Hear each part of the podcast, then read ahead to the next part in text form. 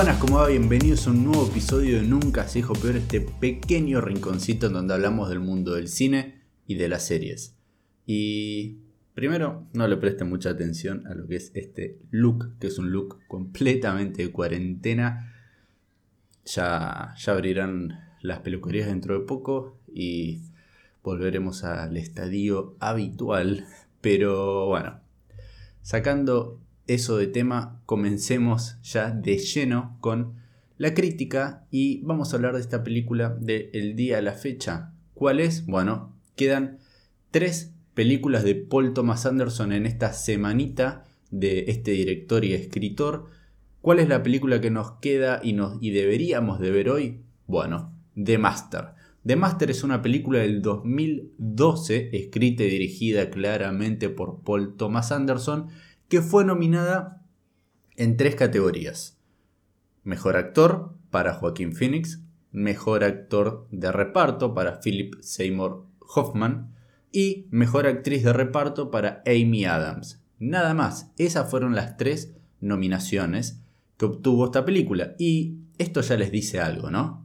Si tenés que ver este film es, sinceramente, y para mí, más que nada, por el nivel de las interpretaciones y más que nada por las actuaciones de Joaquín Phoenix y de Philip Seymour Hoffman, que son, son impresionantes a nivel que te vuelan la cabeza. Sinceramente, en esta película, estos dos actores dan cátedra. En todas las escenas donde están individualmente ellos o en conjunto, donde son escenas cara a cara, por así decirlo, son impresionantes y más que nada esas escenas en donde están cara a cara son una completa locura y, hacen a la película. Ya en esta cinta podemos comenzar a ver ciertos elementos y características que quizás pueden llegar a sonar eh, en cierto aspecto como similares a lo que luego iba a estar haciendo Joaquín Phoenix en Joker. Por más, por más que estos dos personajes sean completamente diferentes en sí. Claramente, no sé si decirlos que son psicópatas, sí, el Joker, pero el personaje de Joaquín Phoenix en esta película no, es una persona que tiene eh, ciertas... A ver, ciertos problemas para encajar dentro de una sociedad. Y eso es algo, no sé si es bastante habitual en las películas de eh, Paul Thomas Anderson, pero lo que vamos a estar viendo que ya se ve de manera bastante repetitiva en los films de él es la relación entre dos personajes. Dos personajes pero bien marcados, en este caso el de Joaquín Phoenix y el de Philip Seymour Hoffman, como también lo pudimos llegar a notar en otras películas, como en Punch Drunk Love, en, bueno, en There Will Be Blood y en otras películas donde tranquilamente se puede llegar a ver esta codependencia y esta necesidad y la relación entre dos personajes. Acá bien marcado está este aspecto en particular que es la necesidad en cuanto para vivir o para trabajar o lo que sea entre dos personajes. Eso para mí es el concepto a destacar de esta película, de lo que yo creo, porque como bien sabemos todas las películas son subjetivas, y más en este caso donde, a ver, no es una película para mí concisa y clara de lo que quiere mostrar y contar, sino que está en uno buscar medio cuál, cuál es ese mensaje, cuál es la finalidad de esta historia. Y es para mí en este apartado en donde vamos a caer en varias opiniones divididas. Donde quizás muchos digan que es una mala película, que es aburrida, que no es tan entretenida como sus anteriores trabajos. Otros van a decir que es una obra maestra, es un estudio de personaje y de carácter, es fascinante. Y otros que están ahí como que está bien, la película está bien y no más que eso, más que nada lo que levanta al film son las actuaciones que son una completa locura.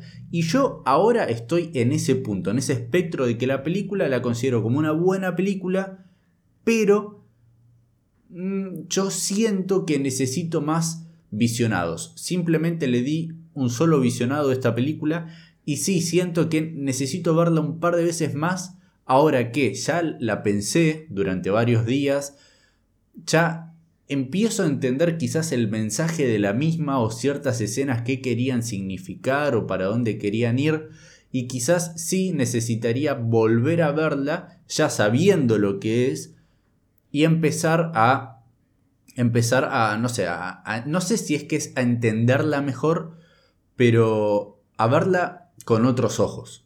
Y eso puede llegar a ser que luego empiece a decir para quizás The Master es mejor que There Will Be Blood o es mejor que Boogie Nights o es mejor que Magnolia puede llegar a ser hoy en día como me siento ahora en este preciso momento no está al nivel de, eh, de esas películas, para mí. A nivel interpretativo puede ser que la superen, no tanto como There Will Be Blood en la actuación de Daniel Day-Lewis, pero las actuaciones son demasiado buenas en esta película.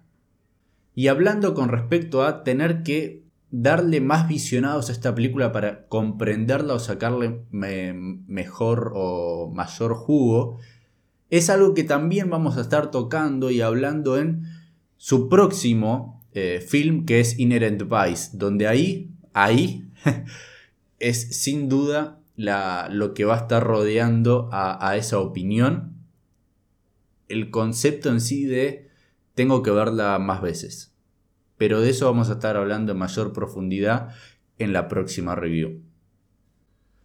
Como bien dije, para mí esta película habla de la dependencia y de la relación en sí de dos personajes y cómo dependen uno del otro.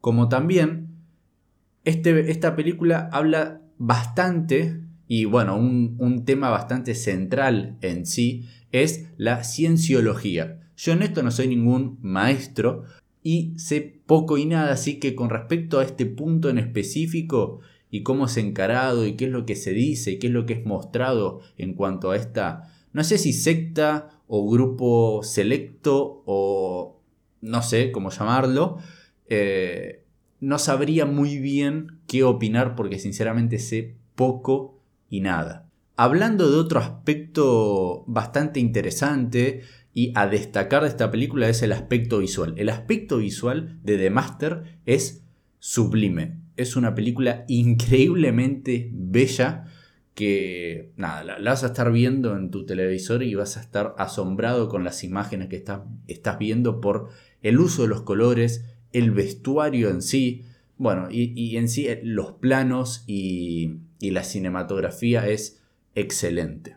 Como mencioné antes, yo recomendaría más que nada el visionado de The Master por las actuaciones, por las interpretaciones de estos actores y por los personajes. Están increíblemente bien escritos por Paul Thomas Anderson, pero en cuanto a la historia y si quizás es una película sumamente entretenida o no, eso va a estar más que nada lo vas a poder juzgar vos, porque para mí es una película que desde mi punto de vista necesita más de un visionado para sacarle bastante provecho. Así que bueno, comentame si ya la habías visto, qué te pareció, qué te parece esta actuación de Joaquín Phoenix en comparación, ¿por qué no?, con la de Joker. ¿Son similares? ¿Son completamente distintas? ¿Ves algunas similitudes entre ambas o no? Y si no la viste y la vas a ver, hacémelo saber también. Y sabes que me puedes encontrar en Instagram como Nunca se hijo peor. También este episodio es distribuido en todas las plataformas de distribución de podcast en formato claramente de podcast, es decir, audio solamente. Y si estás ahí en YouTube y estás viendo este video en particular, ¿por qué no ponerle me gusta si es que te interesa y te gusta el contenido que, realizo? Como también ir a visitar mis otras opiniones y ponele a suscribir, apretá ese botoncito que la verdad no cuesta absolutamente nada y a vos no te cambia en nada sinceramente, y a mí me ayuda un montonazo. Así que bueno, muchísimas gracias por haber estado del otro lado escuchando y viendo este episodio. Saben que nos podemos encontrar nuevamente en el próximo video.